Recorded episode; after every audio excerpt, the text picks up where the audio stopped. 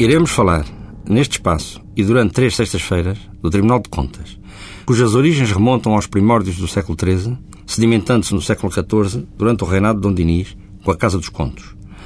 A Casa dos Contos, que durou até 1761, teve o seu primeiro regimento conhecido no reinado de Dom João I, a 5 de julho de 1389, seguindo-se depois os regimentos de 1434, no reinado de Dom Duarte,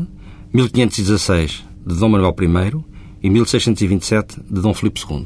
A análise destes regimentos revela-nos a grande preocupação, já então existente, com a fiscalização das receitas e das despesas públicas, subordinada a princípios ainda hoje válidos, como seja o da atualidade ou oportunidade do controlo financeiro do Estado.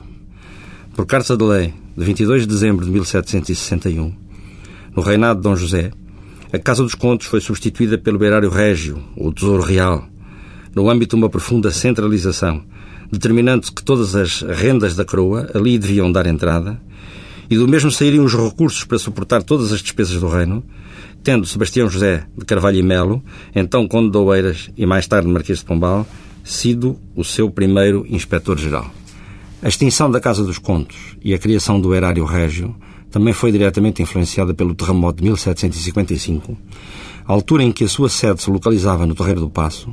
a qual foi totalmente consumida por um incêndio que tudo queimou, exceto os cofres de madeira e ferro.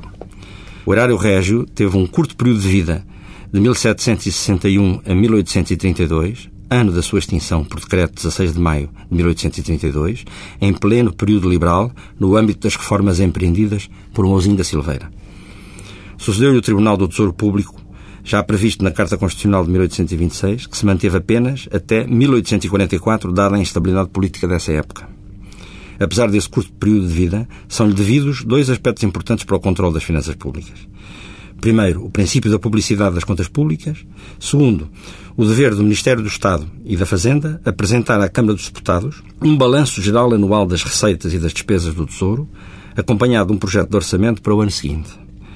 Por decreto de 18 de setembro de 1844, o Tribunal do Tesouro Público deixou de ter funções de controlo, sucedendo-lhe o Conselho Fiscal de Contas, até 1849, ano em que foi criado o Tribunal de Contas. Foi a partir de 1844 que começou a existir uma independência formal do órgão de controlo relativamente à administração pública financeira, o que representa um salto qualitativo fundamental que se reforçou continuadamente até hoje. Com a implantação da República,